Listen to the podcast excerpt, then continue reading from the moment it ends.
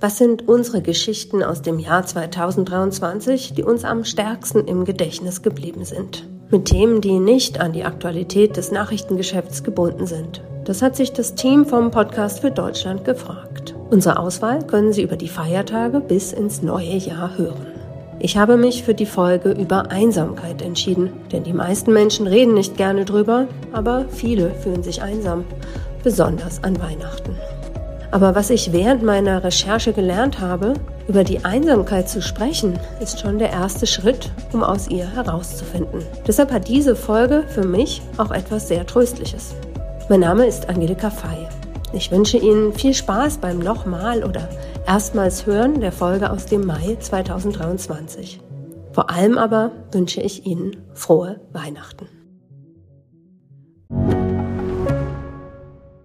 Ich bin Dr. Robin John, Allgemeinarzt in Schönebeck. Das ist 15 Kilometer von Magdeburg entfernt und trotzdem zu weit, um hier Nachwuchs zu finden. Immer mehr Praxen im Salzlandkreis bleiben unbesetzt und Patienten haben lange Wege und noch längere Wartezeiten. Das muss sich ändern. Die besondere Nähe der niedergelassenen Haus- und Fachärzte ist in Gefahr. Was die Gesundheitspolitik jetzt dringend ändern muss, erfahren Sie auf rettetdiepraxen.de. Rund 20 Menschen haben sich gestern Abend in Frankfurt am Main getroffen, weil sie sich einsam fühlen und dagegen etwas tun wollen. Ehrenamtlich organisiert ist das alles. Mit drei Menschen habe ich mich unterhalten. Ich habe gefragt, wie fühlt sich die Einsamkeit an und wann merkt man sie besonders? Ich habe Angst vor dem Wochenende, jetzt zum Beispiel Pfingsten, wo es auch noch einen Tag länger ist. Dann liege ich meist daheim oder oft daheim auf meinem Sofa, höre Musik und bin dann richtig, richtig traurig, so, so traurig, ähm, dass ich mir auch überlege öfter oder dass mir die Gedanken öfter kommen, was soll das eigentlich alles noch? Wenn ich zu Hause von der Arbeit zurückkomme zum Beispiel und niemand für mich da ist. Oder wenn ich meine Freunde erreichen will und niemand dran geht, weil man keine Zeit hat zum Beispiel. Verloren. Tiefe Verlorenheit man kann sich mit niemandem mehr unterhalten. Die, es gibt keine Ebene, auf der man sich wieder mit jemandem finden kann. Und das bedeutet große Verlorenheit, wenn man sich nirgends wiederfinden kann. Aber so ein Treff einmal in der Woche, das wäre schon eine große Hilfe, haben mir die Teilnehmer auch gesagt. Gemeinsam gegen Einsamkeit, alles in einem Wort.org ist die Homepage der Frankfurter Bürgerinitiative. Den Link stelle ich auch noch in die Show Notes. Wie viele Menschen leiden in Deutschland unter ihrer Einsamkeit? Sind das nur die alten Menschen oder nach Corona auch viele Jugendliche? Den Überblick hat FAZ-Politikredakteurin Leonie Feuerbach. Sie beschäftigt sich mit dem Thema und ist jetzt bei mir im Studio. Hallo Leonie. Hallo Angelika. Also, wie groß ist denn das Problem? Das Problem ist groß und tatsächlich kann man sagen, es wird immer größer und Corona hat es deutlich größer gemacht. Eine Befragung, die ziemlich gut geeignet ist, um Einsamkeit in Deutschland abzubilden, ist das sozioökonomische Panel. Das ist eine bevölkerungsrepräsentative Längsschnittbefragung. Also das heißt, es werden über einen langen Zeitraum immer wieder dieselben Leute befragt, wodurch man auch individuelle Veränderungen abbilden kann. Und da haben 2017, wenn ich mich recht entsinne, 11 Prozent der Befragten gesagt, dass sie sich manchmal einsam fühlen. Und 2020 waren es 40 Prozent. Also da kann man wirklich eindeutig die starken Folgen des Corona-Lockdowns sehen. Und die Zahl ist auch dann nochmal besonders hoch, wenn man bedenkt, dass in diesem sozioökonomischen Panel nur klassische Haushalte abgefragt werden. Also die Bewohner von Pflegeeinrichtungen kommen da gar nicht drin vor. Wenn die dabei wären, wäre die Zahl vermutlich noch höher. Was man wiederum auch bedenken muss bei den Zahlen, ist, dass natürlich während der Lockdowns und während der Pandemie sehr viel gesprochen wurde über die psychischen Folgen und Einsamkeit da auch ein Stück weit entstigmatisiert wurde. Es kann also auch gut sein, dass die Leute sich eher trauen, in der Befragung den Forschern zu sagen, dass sie sich einsam fühlen. Kann man auch was dazu sagen, wer besonders betroffen ist vom Thema Einsamkeit? Ja, das kann man generell sind vor allen Dingen ähm, junge Erwachsene und alte Menschen betroffen, was finde ich intuitiv ja irgendwie auch Sinn macht. Junge Leute ziehen in eine andere Stadt zum Studieren für den ersten Job, ähm, kennen da vielleicht noch nicht so viele, haben noch keine eigene Familie gegründet und bei Alten dezimiert sich einfach der Bekanntenkreis durch Tod und Gebrechen. Es gibt noch andere Faktoren, die ein bisschen was darüber aussagen, ob ein Mensch wahrscheinlicher einsam ist. Das ist der Bildungsstand und das Einkommen und auch die Erwerbstätigkeit. Also wer wenig verdient oder Teilzeit arbeitet, ist tendenziell eher einsam. Es sind auch Menschen, die alleinerziehend sind oder allein leben und Menschen mit psychischen Vorerkrankungen tendenziell eher einsam und, ähm, das fand ich auch noch ganz interessant, Menschen mit einem direkten Migrationshintergrund, also jetzt nicht die Enkel der Gastarbeiter, sondern die, die neu in ein Land kommen und da natürlich auch erstmal einfach alleine sind. Ja, jetzt haben wir erstmal einen Überblick. Ähm, später sprechen wir beide nochmal darüber, was denn nun die Strategie der deutschen Politik ist, denn da ist ja zum Beispiel für Juni auch eine Aktionswoche geplant. Bis gleich. Einsamkeit ist ein furchtbares Gefühl. Sie kann einen auffressen. Aber so ein empfundener Zustand wie Einsamkeit entspricht ja Abläufen in unserem Körper, in unserem Gehirn. Hormone spielen da eine Rolle. Was genau passiert, wenn man einsam ist, darüber spreche ich jetzt mit dem Psychiater und Stressforscher Master Adli. Er ist Chefarzt der Fliedner Klinik Berlin und leitet an der Klinik für Psychiatrie und Psychotherapie der Charité den Forschungsbereich affektive Erkrankungen. Hallo, Herr Adli. Hallo. Als erstes interessiert mich, ist Einsamkeit wirklich so gesundheitsschädlich, wie man es oft liest? Also Einsamkeit ist eine menschliche Grunderfahrung, ähm, aber eine zweischneidige. Wir sprechen, wenn wir über Gesundheitsrelevanz sprechen, über die negative, über die belastende Einsamkeit, aus der wir uns nicht aus eigener Kraft befreien können. So empfindet man das häufig. Aber es gibt im allgemeinen Sprachgebrauch auch noch sowas wie die schöpferische Einsamkeit, die als positiv gilt und aber eigentlich das selbstgewählte Alleinsein meint. Mhm. Und ähm, jetzt aus Sicht eines Stressforschers stellen sich ja vermutlich diese beiden Zustände, dieses eher ja meditative bei sich sein und diese nicht selbstgewählte als Leid empfundene Einsamkeit auch ganz anders dar, oder? Genau, als Stress kommt die soziale, die belastende Einsamkeit daher. Und sozialer Stress ist diejenige Stressform,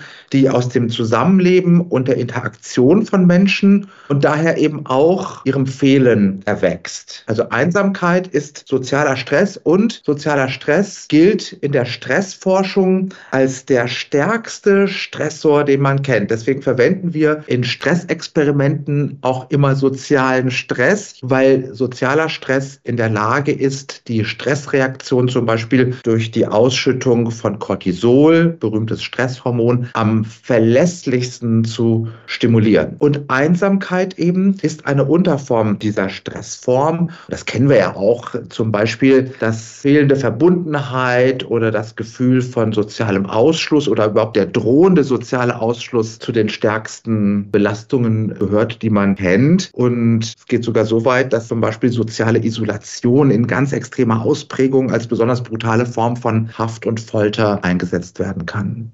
Ja, ich finde es spannend, wie Sie das beschreiben, denn wenn ich jetzt als Laien an sozialen Stress denke, dann denke ich vor allen Dingen an Enge, an Lärm, an ein soziales Umfeld, das einen irgendwie belastet, das zu viel von einem fordert. Wir Menschen sind soziale Wesen und wir leben von der Kooperation mit anderen. Und wenn das fehlt, wenn es uns an Menschen mangelt, die uns unterstützen in unserem alltäglichen Leben, dann entsteht diese Form von sozialem Stress, die eben dann Einsamkeit bedeuten kann. Und deswegen vergleiche ich Einsamkeit auch mit einer Form von biologischem Mangelsignal, mhm. die uns eben anzeigt, dass wir nicht mehr in ausreichender Weise am Kooperationssystem teilhaben und damit auch unser Überleben gefährdet ist, jetzt mal evolutionär gesprochen. Und das passt ja total gut zu dieser Formulierung, Einsamkeit frisst einen auf, ne? Also weil wie Hunger, der frisst einen ja auch auf. Also das ist quasi wirklich sozialer Hunger. Einsamkeit ist eine Form von Hungergefühl. Manche vergleichen es auch mit äh, Schmerzen und tatsächlich weiß man aus bildgebenden Studien, dass ähm, soziale Ausschlusserfahrung, deren subjektive Seite ja die Einsamkeit ist, dass soziale Ausschlusserfahrung ähnliche Hirnregionen aktiviert, äh, wie sie eben auch durch Schmerzreize aktiviert werden können. Ja, Wahnsinn. Welche Hormone sind denn da beteiligt oder welche Vorgänge im, im Körper sind beteiligt bei Einsamkeit? Also letzten Endes führen alle Formen von Stress zu sehr ähnlichen Reaktionen. Die Ausschüttung des Stresshormons Cortisol ist somit eine der bekanntesten dieser Reaktionen auf Körperfunktionsebene. Und das kann dann eine Reihe von Stressfolgeerkrankungen zur Konsequenz haben, wenn dieser Stress eben anhaltend besteht. Und die berühmteste Stressfolgeerkrankung aus meinem Fach der Psychiatrie, Psychotherapie, ist die Depression. Und Stress und eben auch sozialer Stress äh, wird dann gesundheitsrelevant, wenn er chronisch ist, wenn wir also das Gefühl haben, wir können ihm nichts entgegensetzen und auf die Einsamkeit bezogen, also wenn wir das Gefühl haben, wir können uns aus dieser Situation, aus der Einsamkeit nicht aus eigener Kraft befreien. Wir sind gefangen in dieser Rolle, dann ist es eine nach einer Weile toxische Erfahrung. Das hat dann auch übrigens zur Folge, dass es sowas wie Einsamkeitssterblichkeit gibt. Also wir wissen aus äh, großen Meta-Analysen mittlerweile. Also Meta-Analysen sind ja so aggregierte Einzelstudien, die man dann zusammen ähm, äh, auswerten kann mit sehr ähm, äh, sozusagen verlässlichen Ergebnissen. Und da wissen wir mittlerweile, dass Einsamkeit mehr vorzeitige Sterblichkeit verursacht als äh, zum Beispiel Übergewicht, als moderates Rauchen, als Alkoholmissbrauch. Und es gibt eine Einsamkeitsforscherin aus den USA, Julian Holt-Lundstedt, die hat diese riesigen Meta-Analysen gerechnet, zuletzt sogar noch mit dreieinhalb Millionen Menschen, die sie auf äh, verschiedene Einsamkeitserfahrungen ausgewertet hat, die das sehr klar belegen, wer einsam ist, hat ein größeres Sterberisiko. Ja, Wahnsinn. Ich habe das Gefühl, Einsamkeit äh, wird immer noch von vielen Menschen als ein persönliches Schicksal einfach wahrgenommen und die gesamtgesellschaftlichen Folgen werden zumindest von vielen Menschen noch gar nicht so wahrgenommen. Ganz genau. Also ähm, wir sehen bisher Einsamkeit nicht wirklich als einen gesundheitsbeeinflussenden Faktor an und es gibt auch Befragungen, auch hier aus Deutschland, die einerseits zeigen, dass die Befragten in der Regel zustimmen, wenn man fragt, ob Einsamkeit allgemein ein gesellschaftliches Problem ist. Wenn man dann aber dieselben Menschen fragt, sollte sich denn die Politik hier engagieren, antworten die meisten, nein, Einsamkeit ist ja schließlich ein persönliches Problem.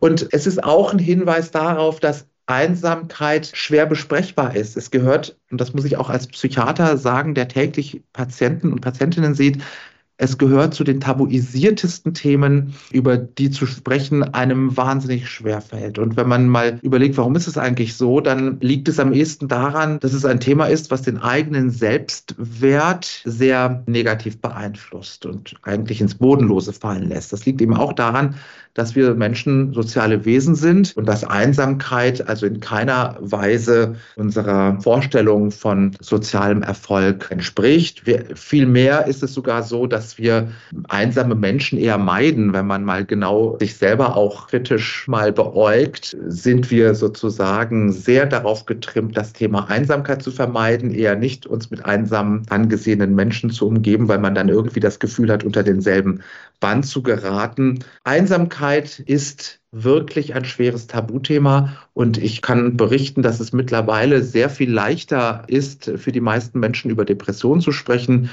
über Lebensüberdruss und äh, Suizidgedanken zu sprechen, als über Einsamkeit. Hm. Da spielt Scham eine ganz große Rolle. Und ist das dann aber Ihrer Meinung nach der Schlüssel, mit dem man Menschen da auch raushelfen kann? Also, dass man darüber spricht? Ist das das, was aus Ihrer Sicht wichtig wäre? Absolut. Ich bin davon überzeugt, dass wir dafür sorgen müssen und auch können, dass Einsamkeit zu einem besprechbaren Thema wird. Und erst wenn wir über Dinge sprechen, verlieren Themen ihr Tabu und damit auch ihren giftigen Stachel. Wenn wir über Einsamkeit sprechen, dann können wir auch was dagegen tun. Es gibt ja auch noch andere Beispiele für lebensbedrohliche Themen, die wir auch eher gerne meiden. Dazu gehören Armut, dazu gehören Infektionskrankheiten, dazu gehört Hunger. Aber erst dadurch, dass wir uns mit diesen Themen auseinandersetzen, können wir auch etwas dagegen beitragen. Und das funktioniert auch. Die Rechnung geht auf. Aber eben erst, wenn wir darüber sprechen. Und es gibt einen sehr schönen Spruch der Tuareg, dem nordafrikanischen Nomadenvolk, der besagt, Einsamkeit ist nicht traurig, wenn sie beachtet wird. Hm. Ja, und was müsste denn aus Ihrer Sicht darüber hinaus noch passieren? Also da möchte ich gerne noch überleiten zu dem anderen Thema, mit dem Sie sich viel beschäftigen, mit dem Thema Stadtstress, also der Stress, den das Leben in der Stadt auslösen kann. Und ja, da gehört ja Einsamkeit und soziale Isolation eben auch dazu. Was sind Ansätze, die Sie überlegen, die helfen könnten? Das Risiko für Depressionen zum Beispiel ist für Menschen, die in Städten wohnen, anderthalb Mal so groß im Vergleich zu Landmenschen. Sozialer Stress spielt aller Vermutung nach eine große Rolle dabei. Das untersuchen wir gerade. Und dazu gehört eben auch Einsamkeit, soziale Isolation im weiteren Sinne. Und das kann man sich auch gut vorstellen, wenn man sich Gedanken macht darüber, dass Stadtleben auch mit einem höheren Maß an Anonymität einhergeht. Diese Anonymität ist für viele von uns attraktiv und vielleicht sogar ein Grund dafür, in die Stadt zu ziehen, um vielleicht der Kontrolle einer ländlich geprägten Umgebung zu entkommen. Aber viele Menschen können mit der Anonymität deswegen nicht gut umgehen unbedingt. Und das kann dann zum Problem werden. Wir haben das jetzt in der Pandemie sehr krass vor Augen geführt bekommen, wie viele Menschen um uns herum, ich lebe in Berlin, der größten Stadt Deutschlands immerhin, wie viele Menschen um uns herum vereinsamt sind. In Berlin lebt etwa ein Drittel der Bevölkerung alleine, verteilt etwa auf die Hälfte der Haushalte. Das heißt, hinter jeder zweiten Türklingel lebt eine Person alleine. Und das kann man sich gut vorstellen. Viele von uns kennen ja auch Menschen, die davon betroffen betroffen waren oder wir sind selber betroffen. Das ist mit einem hohen Einsamkeitsrisiko verbunden gewesen, gerade die Lockdown-Phasen. Und ähm, deswegen braucht es in Städten Orte, die uns zusammenführen, die quasi Gegengifte, Antidots zur Einsamkeit werden können. Das sind öffentliche Räume. Also Orte, wo wir uns treffen können. Das sind die Bürgersteige, die großen Plätze, die kleinen Taschenparks und aber auch Kulturräume. Also alles Orte, wo wir Menschen aufeinandertreffen und wo wir vielleicht auf Gleichgesinnte treffen. Jedes Theater übrigens hat aus meiner Sicht einen Public Health Auftrag. Warum? Weil es Orte sind, die dafür sorgen, dass wir vor die eigene Haustür treten und Zeit vor der eigenen Haustüre ist mal auf eine ganz grobe Formel gebracht in der Stadt für unser Seelenleben im Durchschnitt besser als die Zeit dahinter, weil sie eben vor Isolation und Einsamkeit schützt, weil sie für Verbundenheit und soziale Kohäsion sorgt. Und solche Orte brauchen wir. Und meine Sorge ist, dass sie langsam immer weniger werden. Auch weil Grund und Boden immer teurer werden, Städte sich nachverdichten, auch nachverdichten müssen. Aber oftmals geht das eben zu Lasten des öffentlichen, nicht kommerziell genutzten Raums. Herr Adli, ich danke Ihnen für das Gespräch. Gern geschehen. Als ich während meiner Recherche Kollegen und Freunden erzählt habe, dass ich mich mit dem Thema Einsamkeit beschäftige, kam meistens ein Hinweis. In Großbritannien gibt es da doch sogar ein Ministerium. Was hat es damit auf sich? Darüber spreche ich mit Klaus Wendt. Er ist Professor an der Universität Siegen für Soziologie der Gesundheit und des Gesundheitssystems und er hat eine Überblicksstudie geschrieben zum Thema Konzepte gegen Einsamkeit im internationalen Vergleich. Denn wenn in anderen Ländern schon länger versucht wird, das Thema Einsamkeit anzugehen, dann können wir in Deutschland ja vielleicht davon lernen. Hallo, Herr Wendt. Ja, schönen guten Tag. Herr Wendt, für Ihre Überblicksstudie haben Sie sich ja zunächst auch damit beschäftigt, was es für gesellschaftliche Ursachen gibt, weshalb Menschen in die Einsamkeit rutschen. Und ich war gestern Abend bei einem Treff für einsame Menschen und da hat mir ein Mann das hier gesagt. Ich meine, die finanzielle Lage eines Menschen spielt auch eine Rolle für seine Einsamkeit. Nicht immer, aber kommt oft vor. Das habe ich auch persönlich erlebt. Also wenn man nicht genug verdient, dann kann man nicht jede, jeden Freitag in die Kneipe gehen und äh, Spaß haben und äh, Menschen kennenlernen. Oder in verschiedenen Vereinen teilnehmen, die gebührenpflichtig sind. So, das ist das, was er mir gesagt hat. Und da wäre meine Frage an Sie. Würden Sie dem zustimmen? Also das sind auf jeden Fall auch die Erfahrungen, die wir hier im internationalen Vergleich machen. Also die Länder, die auch vor allem über ausgebaute Wohlfahrtsstaaten verfügen, die dieses Risiko der Armut deutlich reduzieren können, sind wiederum auch die Länder, die das Problem der Einsamkeit am besten bekämpfen können. Von daher ist das diese Erfahrung, äh, die Sie hier berichten können, äh, dass dann Armut mit Einsamkeit zusammenhängt, sehen wir auch. Also da sehen wir einen ganz starken Effekt in allen Studien, die dazu vorliegen.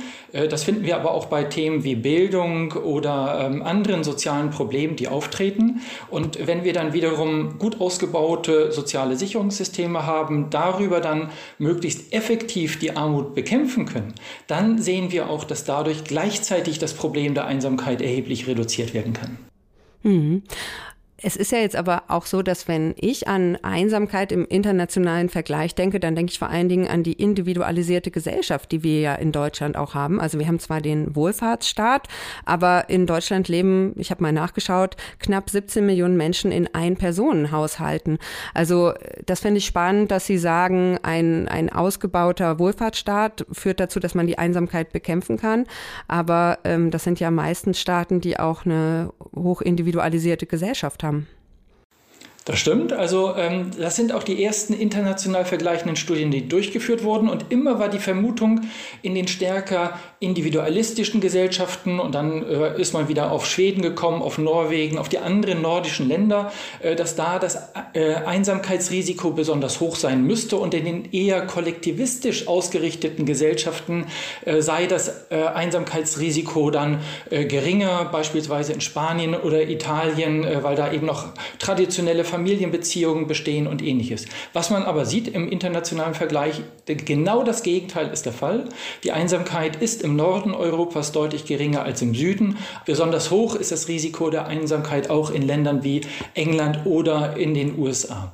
Und äh, der Mechanismus ist nicht so, dass äh, letztendlich dann ähm, Individualismus letztendlich dann direkt zur Einsamkeit führt, sondern wir haben bestimmte Kontexte, wie in den nordischen Ländern, aber auch in anderen europäischen Ländern, ähm, die dazu führen, dass man gemeinsam aktiv wird, beispielsweise auch im Sportverein, aber auch die sozialen Sicherungssysteme bauen auf entwickelten Konzepten der Solidarität auf, dass man etwas gemeinsam organisiert und am Ende dann auch staatlich institutionalisiert. Und über diesen Prozess, über die gemeinsame Solidarität und das gemeinsame etwas aufbauen, wird dann letztendlich sowohl der Wohlfahrtsstaat aufgebaut, als auch gleichzeitig das Risiko der Einsamkeit reduziert. Also zu einem Wohlfahrtsstaat müssen auch andere gesellschaftliche Institutionen kommen, wie beispielsweise vor allem auch die Vereine oder hier Sportvereine, in die Menschen früh integriert werden können.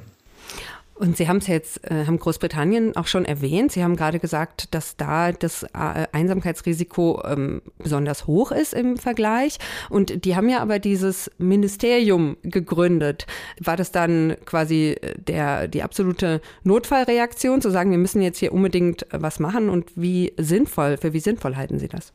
Also es ist in der Tat zu sehen, dass die Länder, die in bestimmten Bereichen besonders schlecht sind und gerade auch im äh, Bereich der Sozialpolitik für die Menschen, sowohl für jüngere Menschen als auch im mittleren Erwerbsalter, als auch gerade für ältere Menschen besonders wenig tun, dass die dann am Ende besonders große Probleme haben und dann zusätzliche Programme aufbauen müssen. Äh, und dazu gehört auch das sogenannte Einsamkeitsministerium, äh, zusätzliche Programme aufbauen müssen, um den Menschen dann wieder aus ihrer Einsamkeit herauszuhelfen.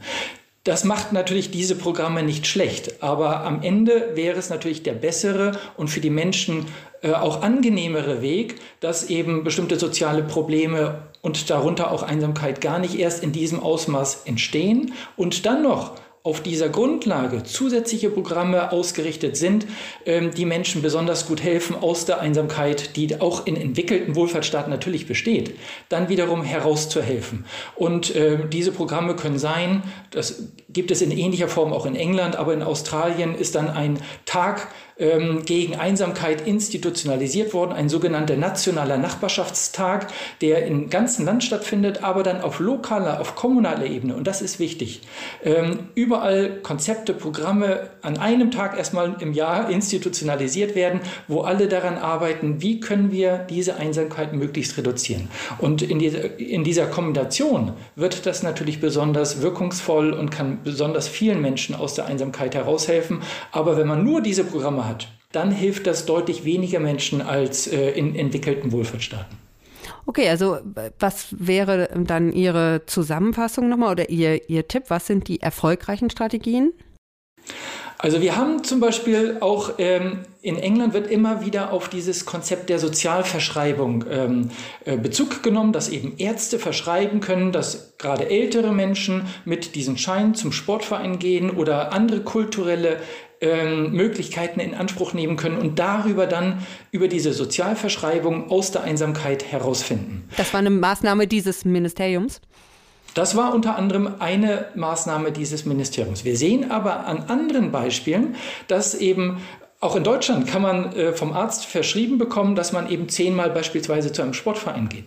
Und dann sehen wir aber, dass diese Menschen, die diese Verschreibung bekommen, genau zehnmal zum Sportverein gehen und dann gehen sie wieder zurück.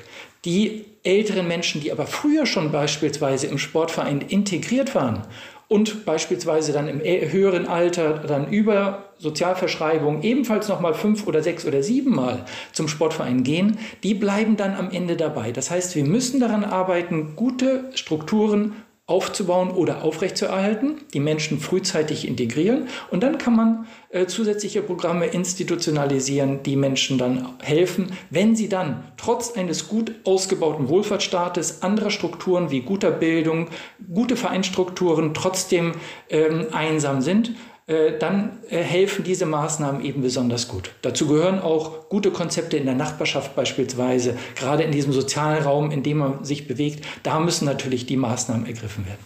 Mhm. Und davon abgeleitet, was müsste Ihrer Meinung nach in Deutschland passieren? In Deutschland haben wir auf der einen Seite einen gut ausgebauten Wohlfahrtsstaat. Wir investieren sehr viel Geld in diesen Wohlfahrtsstaat, aber beispielsweise gerade im Bereich der Pflege wird viel zu wenig gemacht. Das geht um reine Finanzierung. Die Menschen werden dabei häufig mit ihren Angehörigen alleine gelassen. 50 Prozent der Finanzierung muss selbst finanziert werden und ähnliches. Das heißt, wir haben gerade für ältere Menschen viel zu wenig Maßnahmen, wo Familien, Angehörige unterstützt werden, wie auch ältere Menschen, die Pflege Pflege bedürfen, in die Gesellschaft integriert werden können. Das heißt, wir müssen auf kommunaler Ebene, auf Quartierebene äh, die Strukturen deutlich verbessern, aber auch dann für die, die es noch können, im Sportverein bessere Angebote machen, gerade für ältere Menschen. Und ähm, dann müssen wir im Pflegesystem auch Strukturen aufbauen, wo es nicht nur darum geht, irgendwelche Pflegeleistungen anzubieten und dann schnell wieder wegzugehen in möglichst kurzer Zeit, ähm, sondern wir müssen da auch daran arbeiten, wie die Menschen über gute soziale Kontakte in die Gesellschaft integriert werden können. Okay, Herr Wendt, vielen Dank für das Gespräch. Ja, herzlichen Dank.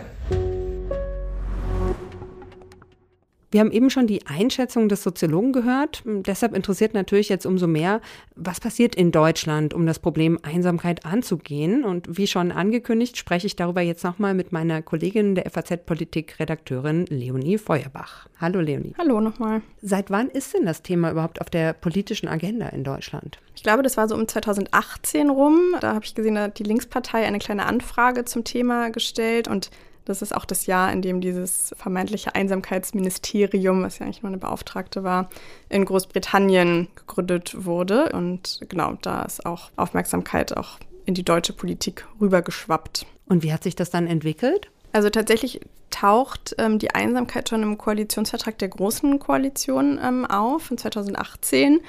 Aber es sind eher zwei so ein bisschen allgemeine Sätze, dass man was dagegen tun will. Mein Eindruck ist, da ist dann erstmal nicht viel passiert. Und dann hat Corona natürlich das Ganze ähm, nochmal stärker auf die Agenda gebracht, beschleunigt. Ende 2020 hat die FDP einen Antrag zum Thema gestellt. Februar 21 kam ein Positionspapier der Unionsfraktion.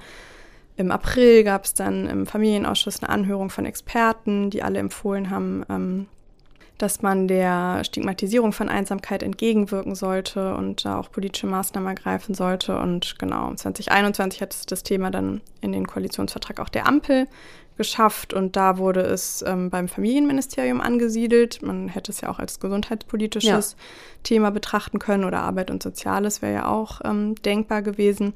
Aber es liegt jetzt eben dort und auch dieses Kompetenznetz Einsamkeit. Was ist das? Das ist ein, ein Netzwerk am Institut für Sozialarbeit und Sozialpädagogik, was da quasi dem Familienministerium zuarbeitet und das berät und der, ähm, das Ziel ist, dass bis Ende der Legislaturperiode eine Strategie gegen Einsamkeit steht. Also das, was, glaube ich, in Großbritannien schon 2018 gab. Es geht also bei uns ein bisschen langsamer voran. Genau, und ähm, ich habe mir auch diese Homepage mal angeschaut von diesem Kompetenznetz und da sieht man ja vor allen Dingen, dass erstmal Expertisen eingeholt werden. Ne? Die äh, haben erstmal viele Studien in Auftrag gegeben. Auch die Überblicksstudie, die der Herr Wendt, mit dem ich das Interview geführt habe, geschrieben hat, die ist auch im Auftrag für das Kompetenznetz entstanden. Also das ist gerade das, was die vor allen Dingen machen, Grundlagen schaffen. Genau, die forschen zum Thema und ähm, versuchen auch Erkenntnisse zu vermitteln und diesen Prozess im Familienministerium zu begleiten und auch in ihre eigene Forschung Betroffene mit einzubinden, die Wohlfahrtsverbände einzubinden, die Akteure auch so ein bisschen untereinander zu vernetzen. Und wie ist jetzt deine Einschätzung, wo du dich mit dem Thema beschäftigt hast? Also passiert da wirklich was oder ist das vor allen Dingen heiße Luft? Also heiße Luft würde ich nicht sagen, aber mein Eindruck ist schon, dass sich interessanterweise bei dem Thema alle einig sind, äh, so von Linkspartei bis CDU und trotzdem nicht so viel bisher passiert ist, was vermutlich auch daran liegt, dass wir sehr viele ähm, andere Krisen auch in den letzten Jahren hatten, außer der Corona-Krise und immer andere Dinge, Krieg, Gasversorgung, Heizungsgesetz dann immer wieder wichtiger waren. Ähm, ich glaube, es ist aber auch einfach ein schwieriges Feld, weil es gar nicht so leicht ist, zielgerichtete Maßnahmen zu finden. Also wir hatten ja zu Beginn auch schon mal darüber gesprochen, welche Gruppen ähm, mhm. eher gefährdet sind.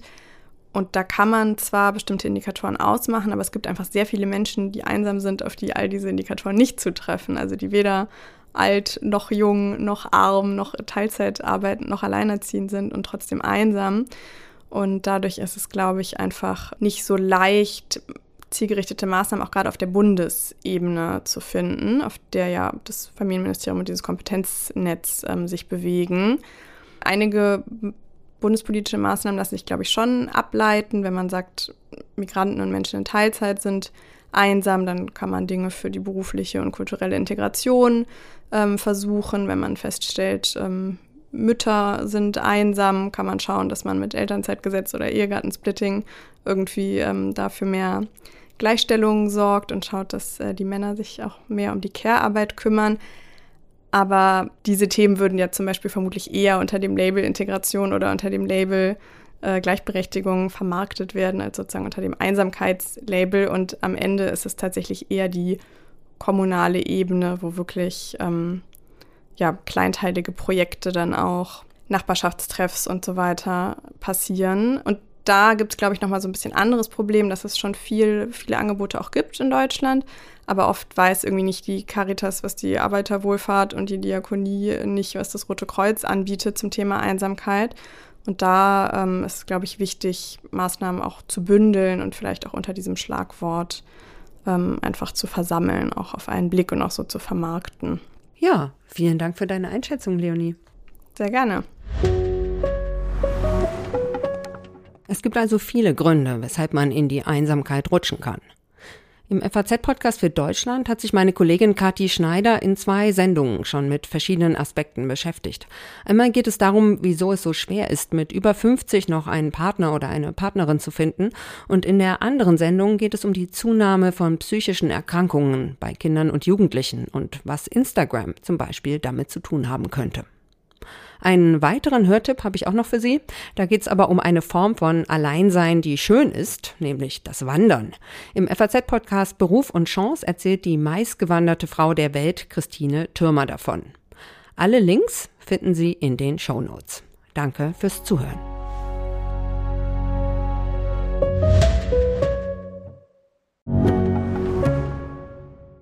Ich bin Dr. Falk Stierkart und leite ein medizinisches Versorgungszentrum in Erlangen. Der Job als niedergelassener Arzt ist nicht unattraktiv, aber er scheitert oft schon an der Wurzel. Wenn unser Studiensystem nicht darauf ausgelegt ist, genug Ärzte in guter Qualität auszubilden, wie soll die medizinische Versorgung in Mittelfranken dann gedeckt sein? Die besondere Nähe der niedergelassenen Haus- und Fachärzte ist in Gefahr.